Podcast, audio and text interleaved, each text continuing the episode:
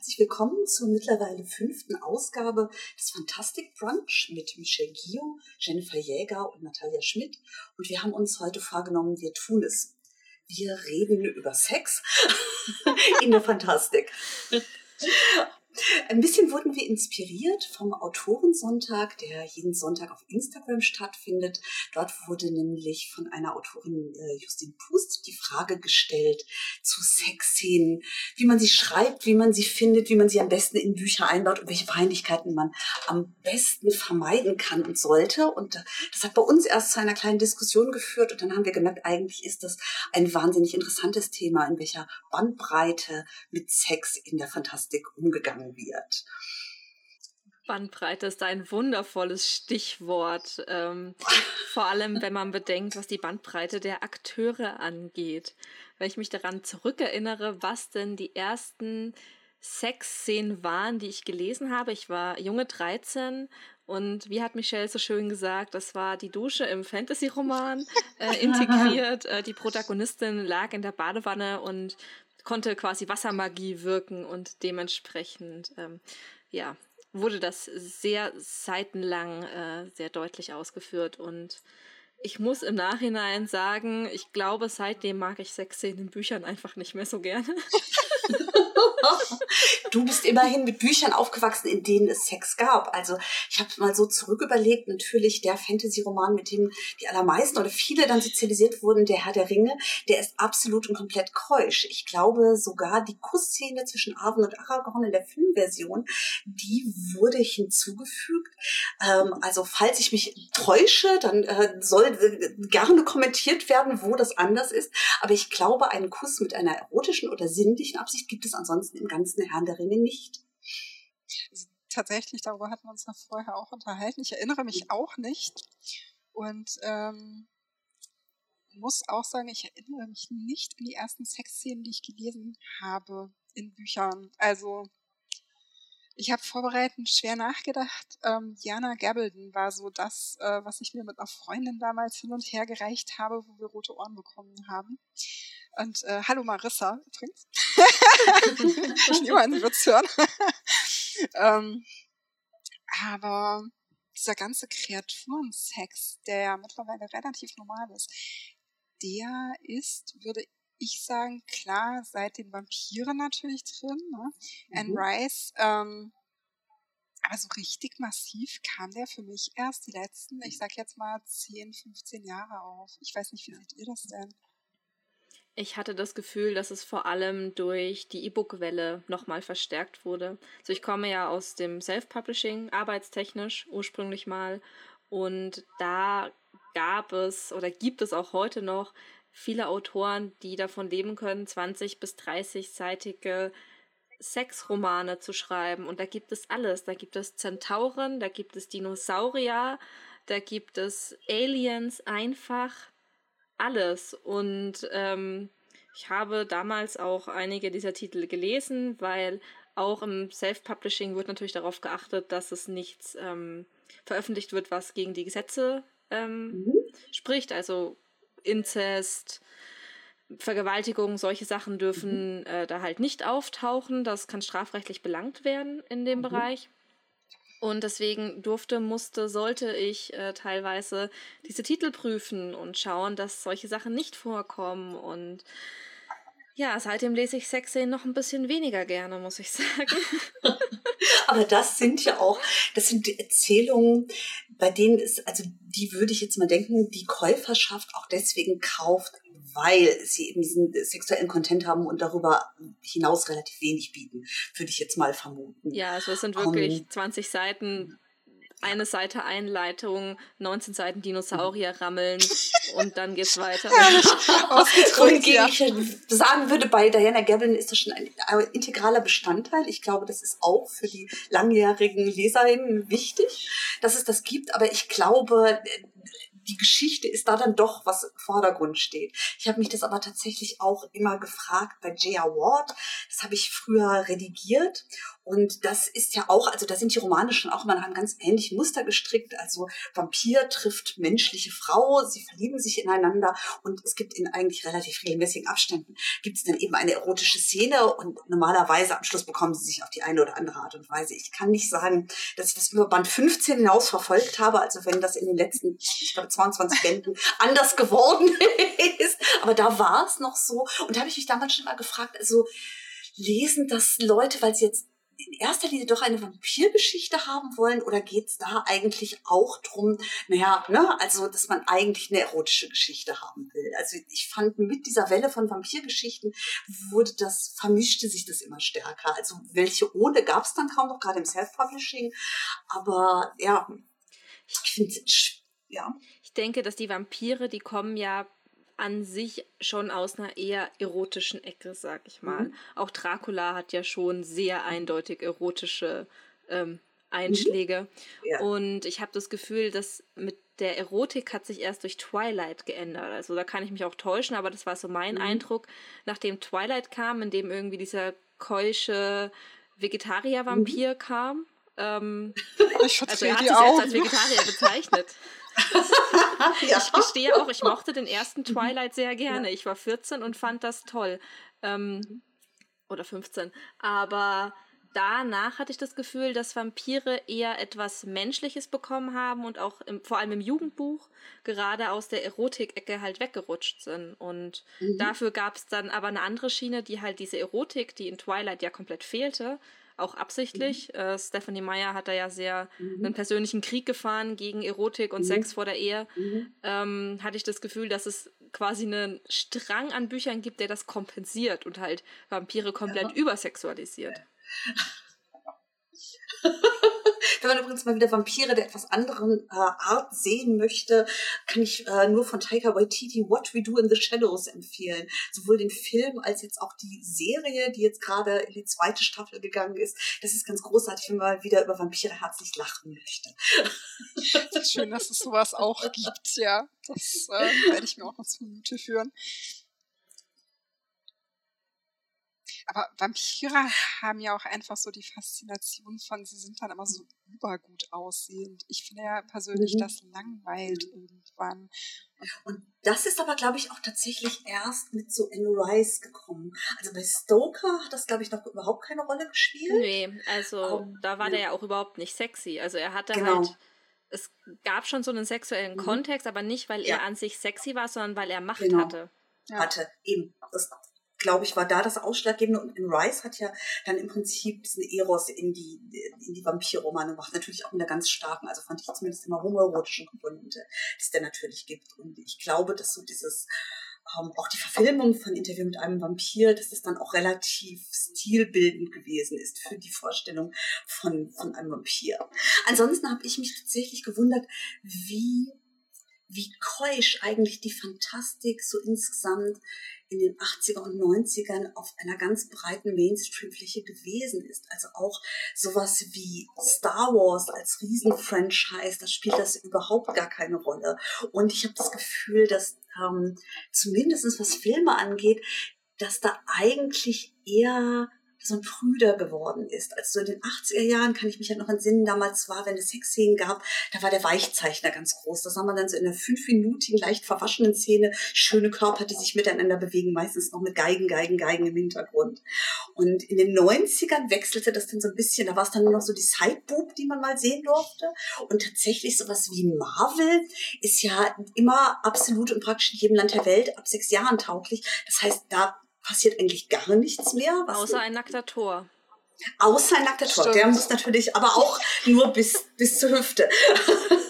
Und ich finde, da ist es eher so, da ist, ist die Filmindustrie, glaube ich, prüder geworden. Und ich frage mich halt, ob dann so ein Erfolg, wie zum Beispiel von Deadpool oder auch von Game of Thrones, die halt so auch mit, mit Full Force sagen, wir brechen diese wir brechen diese Klischees und diese Regeln und diese Begrenzung, die brechen wir jetzt auf und machen mal das komplette Gegenteil, sowohl was Sprache als auch was Gewalt, als auch was Sex angeht, ob die auch deswegen so erfolgreich sind, weil Leute es vielleicht auch ein bisschen müde sind, die absolut Schwiegermutter-kompatiblen Heldengeschichten zu sehen. Schön gesagt. Naja, ich meine, du hast natürlich mit den, ich sag jetzt mal, weichgespülten Filmen mhm. und Büchern den Vorteil, dass du das natürlich einer viel jüngeren Generation schon vorsetzen mhm. kannst. Also ich meine, ähm, da hast natürlich eine Zielgruppe bei Star Wars, mein Gott, da gehen irgendwie Zehnjährige schon mhm. rein mit ihren Eltern mhm. oder so. Und ähm, klar, wenn du dann mal irgendwann das Gegenteil davon zeigst, was dann eben nur Ältere sehen können und dürfen oder sollten, sagen wir es mhm. mal besser so, dann ähm, schränkst du dich, glaube ich, ein in, im Erfolg ein Stück weit, oder? wäre jetzt so meine Frage. Ja, aber also zum Beispiel Star Trek ist im Vergleich zu Star Wars ist er deutlich offener gewesen und zwar schon immer. Also da hat es natürlich auch in den 60er und 80er Jahren keine Sexszenen gegeben, aber da gab es zumindest schon entwickeltere Liebesgeschichten. Und zumindest gab es so die Ablende, wo man, wenn zwei Leute in einer Kabine verschwinden, schon so wusste, was passieren wird. Die haben sich auch ein paar Dinge getraut, wie den ersten Kurs zwischen Schwarz und Weiß oder jetzt in dem jüngsten ähm, Star Trek Ableger Discovery, da gibt es eine auch wirklich entwickelte schwule Liebesgeschichte. Und das Paar ist verheiratet und auch durchaus eine tragende Rolle. Und das sind schon so Sachen, also da würde ich denken, sind die progressiver als manches andere Franchise, obwohl das basismäßig ja auch was ist, was auch junge, jüngeres Publikum ansprechen kann. Ich wage auch die These, dass es bei Marvel durchaus sexualisierter hätte werden können, wenn Disney es nicht aufgekauft hätte. Ja. Das glaube ich nämlich auch. Ich glaube, Marvel ja. hätte durchaus mhm. Potenzial gehabt, da in eine sexuellere Richtung zu gehen. Mhm. Ähm, aber Disney hat es halt aufgekauft und Disney fährt da ja eine sehr, sehr klare Linie, was die Darstellung von Romantik und vor allem heterosexuellen mhm. Liebespaaren angeht. Ja. Und hat ja auch immer, glaube ich, die Sorge, auf allen Märkten damit durchkommen zu wollen. Also ich glaube, die Überlegung, ob man eben auch in Ländern, die eine deutlich restriktivere Herangehensweise hat, dass man auch dort noch irgendwie einen Dollar machen will. Ich glaube, das spielt ja schon auch eine Rolle. Und ich denke, auch Star Wars hat das jetzt. Wir werden keine Sexszenen mhm. mehr in Star Wars ja. sehen, wenn nee. Disney dahinter steht. Das, der Zug ist abgefahren. Aber ich denke, die hätten wir in Star Wars auch so nicht gesehen. Ich glaube, die Tradition zu brechen wäre ihnen wahnsinnig schwer gefallen. Innerhalb ich der, auch. ich sag jetzt mal, ich ja. weiß nicht, nächsten zehn Jahre oder sowas meinetwegen. Mhm. Also das wäre schon ein mhm. sehr, sehr, sehr weiter Weg würde ich denken. Wäre ein weiter Weg. Und ich glaube auch tatsächlich, also so im Vorfeld, so vor dem dritten Film wurde ja auch immer mal spekuliert, schaffen sie es vielleicht einfach mal eine quere Liebesgeschichte zu erzählen. Angelegt kann man ja sagen, hätte man die durchaus, so Finn und Poe oder so. Aber das haben sie sich auch nicht getraut. Und ich glaube, das ist viel aus den von dir genannten Gründen. Ja, also das ist ja auch gerade was homosexuelle Paare angeht, ist das eine sehr mhm. strikte Politik von Disney, das nicht zu machen. Mhm. Also leider, leider. Ja. Gibt es denn gute Beispiele durch Einfallen in der fantastischen Literatur oder auch in einem anderen Medium, wo es eine gut erzählte queere Liebesgeschichte gibt, die man so jetzt empfehlen könnte? Ich finde, queere Liebesgeschichten sind sehr oft nur Sidekick-Erzählungen. Mhm. Leider, mir fällt jetzt. Oder es sind eben queere Charaktere, die Sidekicks sind und keine eigene Liebesgeschichte haben. Mhm. Ähm, deswegen würde mir da jetzt spontan tatsächlich nichts wirklich einfallen. Leider. Das geht mir genauso tatsächlich. Kann man gerade auch auf absolut nichts. Mhm. Ich, mir ist gerade noch Bridget Collins eingefallen, auf Englisch The Binding. Das ist ähm, ein, ein Fantasy-Buch oder ein, ein fantastisches Buch mit einer queeren Liebesgeschichte des der Hauptprotagonisten. Und das ist äh, auch tatsächlich, das ist, ist sehr, sehr schön. Also das ähm, habe ich, ist mir in sehr guter Erinnerung geblieben. Äh, Maggie Stiefvater, die Raven Boys. Mhm. Stimmt. Ah. Ja. Steht noch auf meiner Liste zu lesen. Ja. Und Maggies die Vater schreibt auch einfach sehr schön und sehr einfühlsam und das ist, das mag ich gerne. Das habe ich gerne gelesen. Michelle, du hattest vorhin noch von über Liebe, Sex und das Jugendbuch gesprochen und die Titel, die du so betreut hast ähm, und hattest auch ein Beispiel genannt. Ähm, ja, ich muss sagen, im Jugendbuch ist es ja insgesamt so, gerade in der Fantastik, es sind mehr die ähm, ich sage jetzt mal, ausblenden. Also es passiert in der Fantastik selten was, was eindeutig beschrieben wird ähm, zwischen mhm. Held und Heldin. Ich habe im letzten Jahr Sarah J. Maas den siebten Band äh, redigiert auch und da ging es vermutlich zur Sache. Aber das war eben der Fantasie mhm. der Leser und Leserinnen überlassen. Mhm. Mm. Und ich finde, im Jugendbuch ist es tatsächlich eher so, dass in den realistischen Liebesgeschichten, meiner Erfahrung nach, dass es dann dort eher mal zur Sache geht. Tatsächlich. Ähm, genau, genau das Beispiel für Fantastik im Jugendbuch habe ich tatsächlich nicht. Da hätte ich dann wieder eher ja, für die Erwachsenen was von äh, alten Pieper-Zeiten, G.A. Aiken, mhm. Dragon Kiss, die Reihe. Mhm. Da geht es um Drachenwandler, die sich in sehr gut aussehende mhm. Männer verwandeln können. Also es sind erstmal eingeführt wird ein Drachenheld, sag ich jetzt mal, in einer mittelalterlichen Welt. Der, aber kleiner Moment. Da heißt es schön, die Schöne und das Biest als Drachen, Epos und sexy Love Story. Du wirst einen großen dunkelhaarigen Fremden treffen.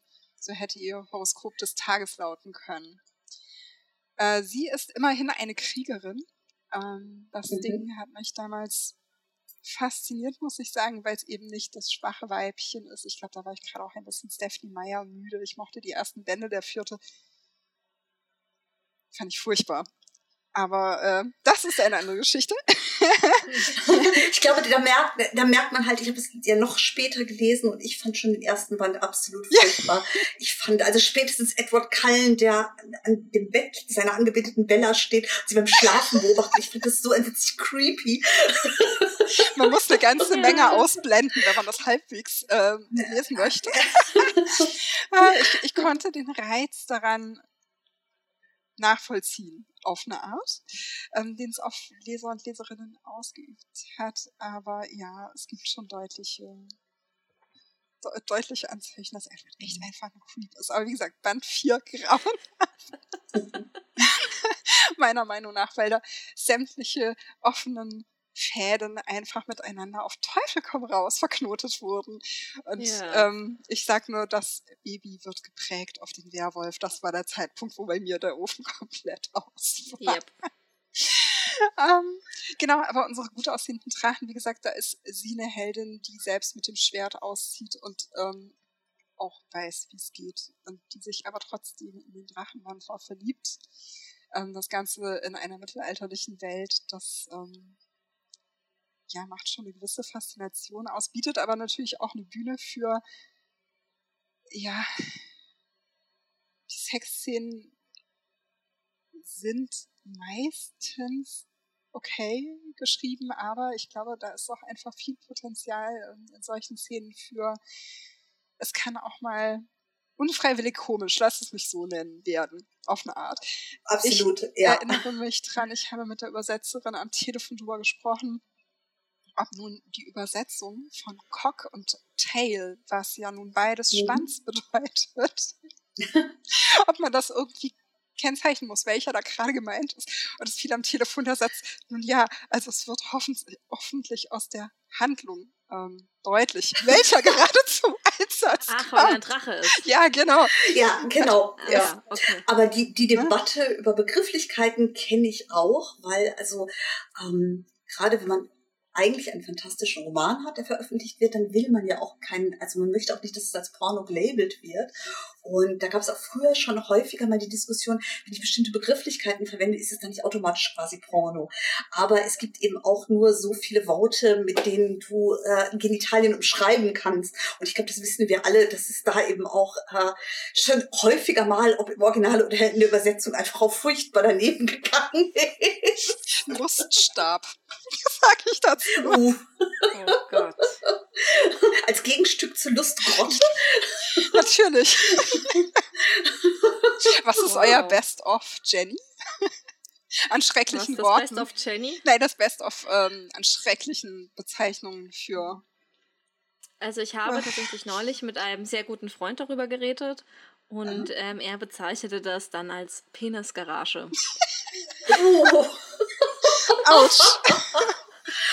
Also im Spaß, es ging okay, tatsächlich ja. auch um furchtbare Bezeichnungen dafür und er kam mit dem sehr guten Wort Penisgarage um die Ecke und hatte die Diskussion damit gewonnen, weil was also Schlimmeres ist mir nicht eingefallen liebe Autorinnen und Autoren da draußen, ich glaube, der gute Tipp des heutigen Tages ist es, bitte verwenden Sie niemals das Wort Penisgarage außer in einem ironischen Zusammenhang in einem Ihrer Bücher und schon gar nicht in einem ironischen Kontext. Vielen Dank.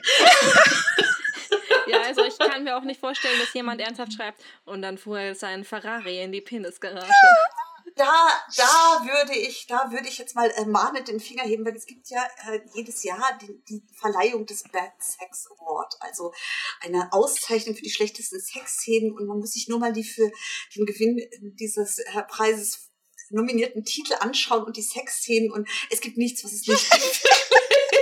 Und tatsächlich diese Autometapher habe ich schon mal gelesen und es war wirklich doch. Oh Gott. Wow. Ich bin oh. so froh, dass das mir doch nicht untergekommen ist.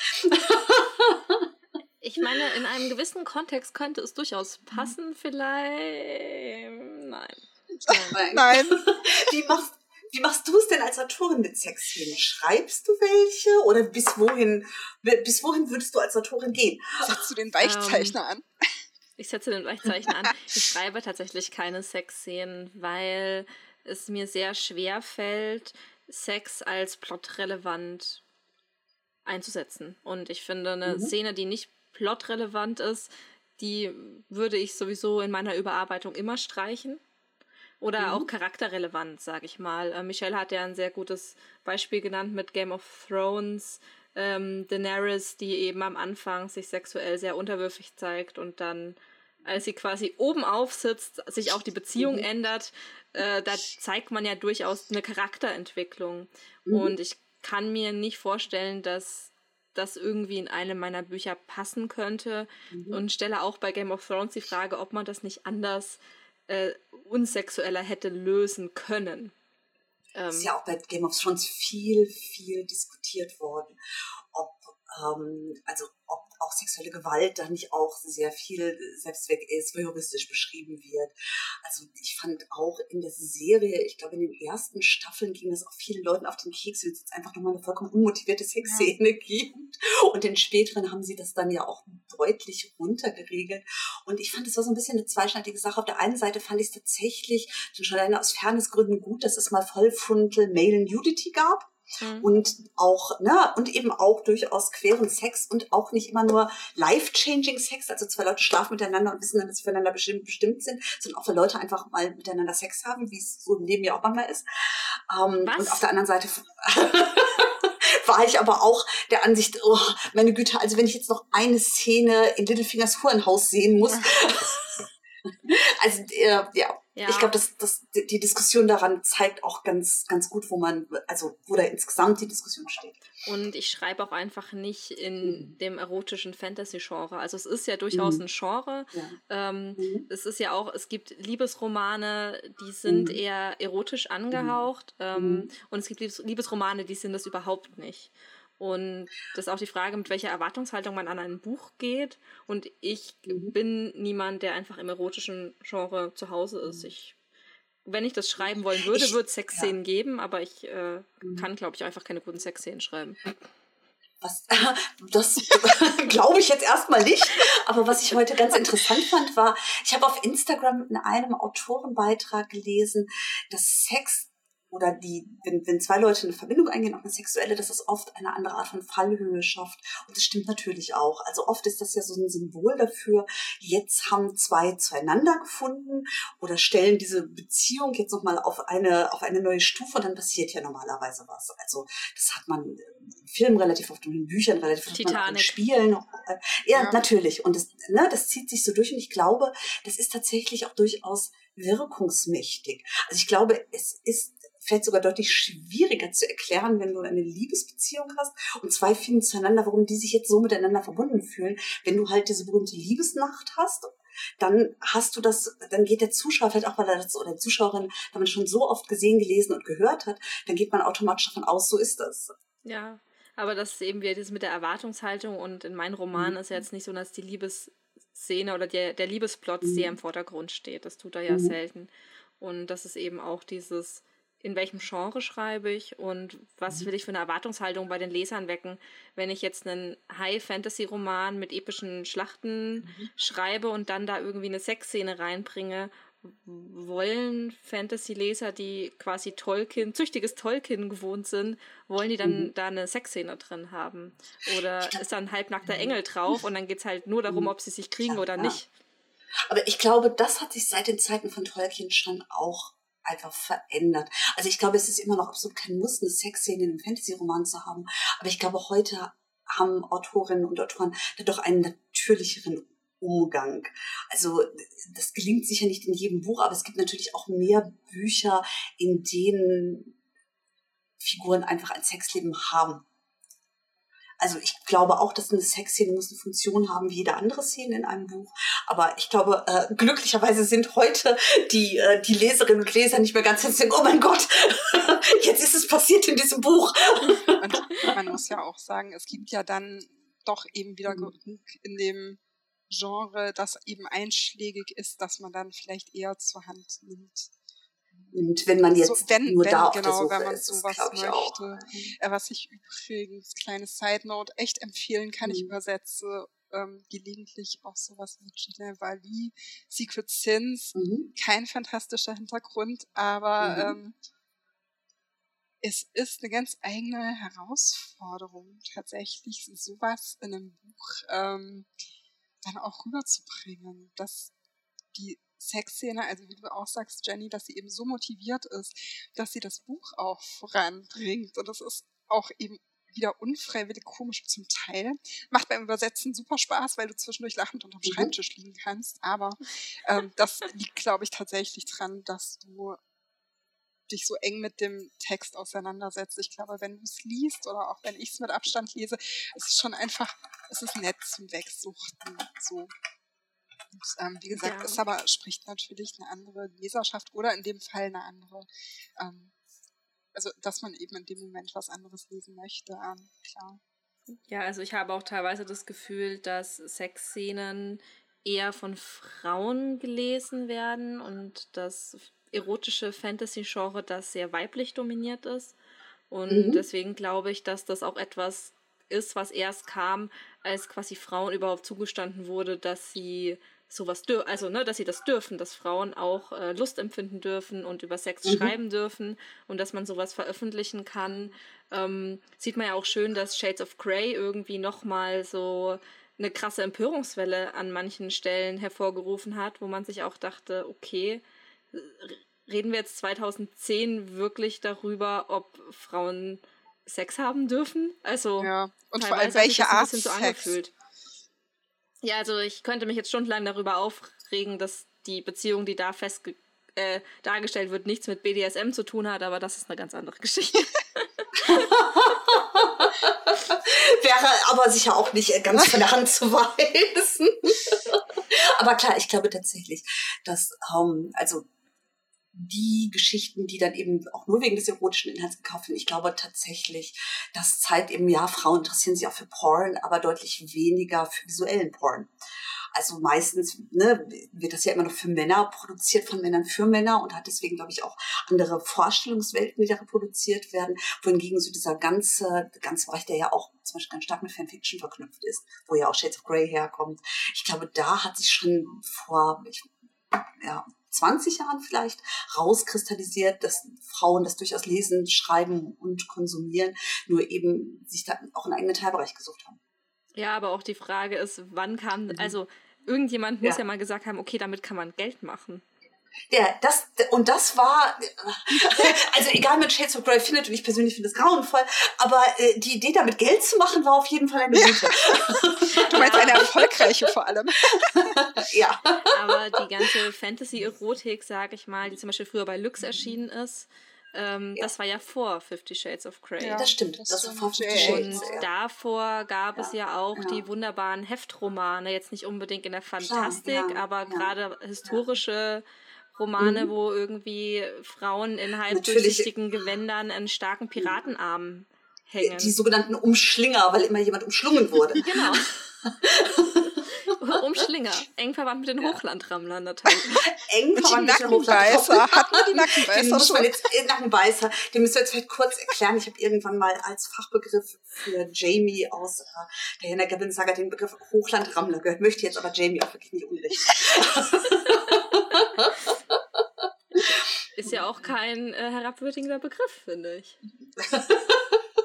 Ist ja nett. ja, aber auf jeden Fall hatte ich das Gefühl, dass ähm, Erotik sich langsam aber sicher halt einen Weg gebahnt hat aus der Schmuddelecke heraus in, ähm, ich sage jetzt mal, in die Literatur, auch wenn manche Menschen sagen, Fantastik ist keine Literatur. An dieser Stelle bitte den Podcast ausschalten. Fickt euch. Ähm, darf man das im Internet sagen? Bestimmt. ich, ich glaube mich schon. an. Wir können, ja mal, wir können ja mal spaßeshalber unter die Folge ein ab 16 kleben. Ich glaube, das wird unsere Zuhörerzahlen absolut. Oh, das ist eine gute Idee. ich mache eine Notiz uns.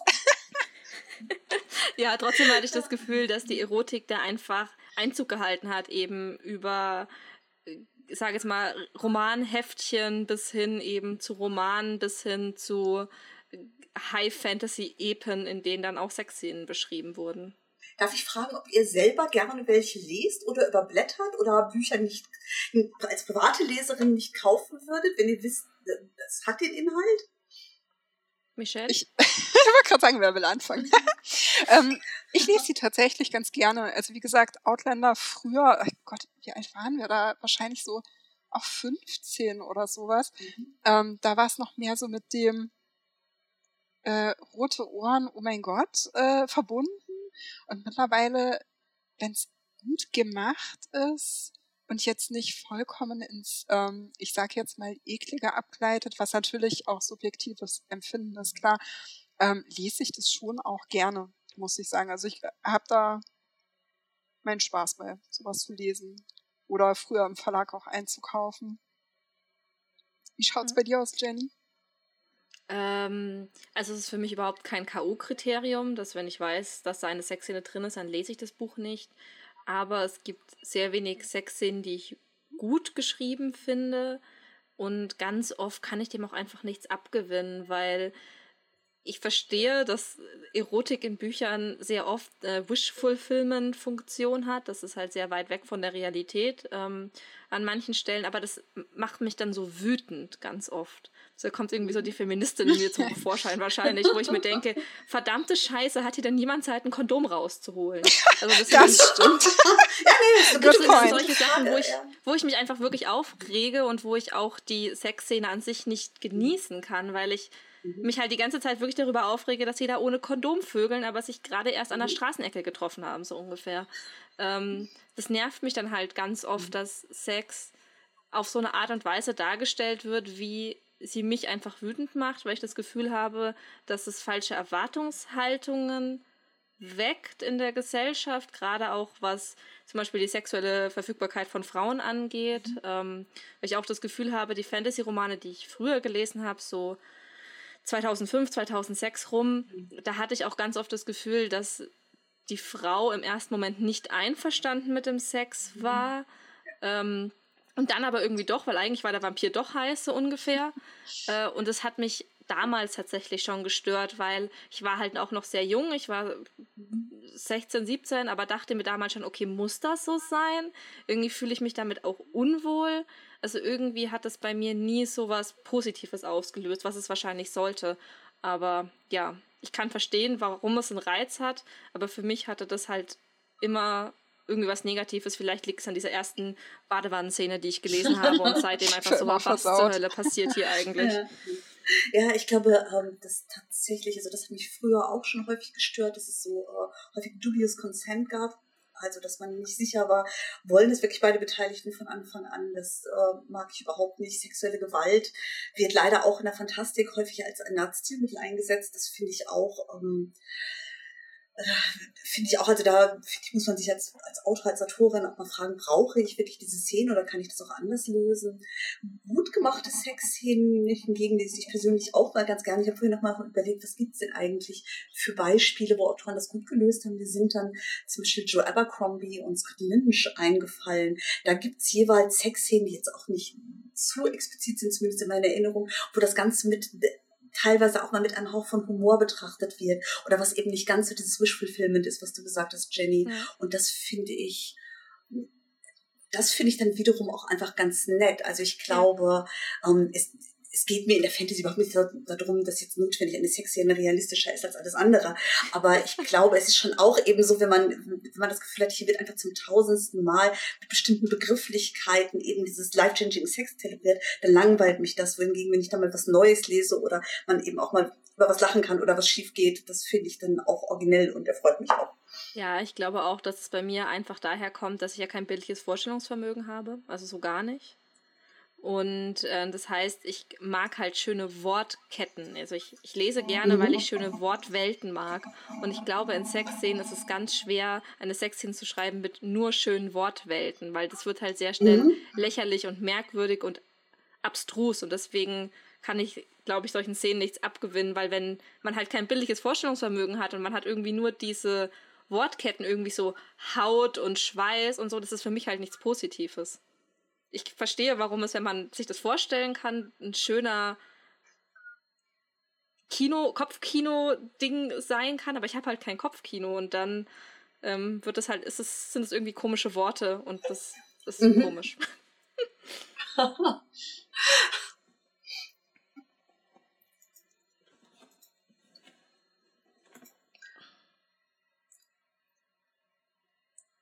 Gut. Noch jemand äh, berühmt letzte Worte? Michelle, hast du vielleicht auch noch eine exemplarische Sexszene oder einen Autor oder eine Autorin, die du empfehlen kannst? Ach je, empfehlen. Ähm, ich stehe ja wahnsinnig auf Suki Stackhouse von Shalane Harris. Mhm. Ähm, nicht zwingend wegen der Sexszenen mit heißen Vampiren, wobei Eric schon ja, hat was. Ja. ähm, ja, doch. Ich glaube, als letztes Wort würde ich tatsächlich Chelaine Harris und Suki Stackhouse nehmen. Ich mag auch die Heldin sehr, tatsächlich. Die ist ja, die kommt ähm, vordergründig so ein bisschen, ich sag jetzt mal, schusslig daher und hat aber doch äh, deutlich mehr Power als die Jungs, meiner Meinung nach. Wie schaut's bei dir aus, Jenny?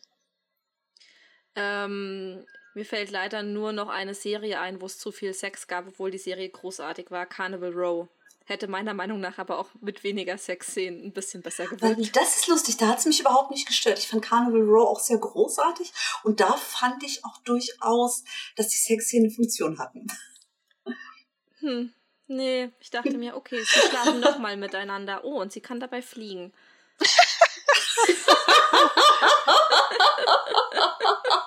Ich finde, oh, und sie kann dabei fliegen, wäre auch ein schöner Titel für den heutigen Podcast. das stimmt. Nächste Herrlich. Woche dann übrigens äh, sind wir wieder komplett jugendfrei. Da reden wir nämlich über Jugendbücher und haben Katja Brandes zu Gast. Ja, Yay. es war sehr schön mit euch. Ja. Vielen Dank für das unterhaltsame Gespräch.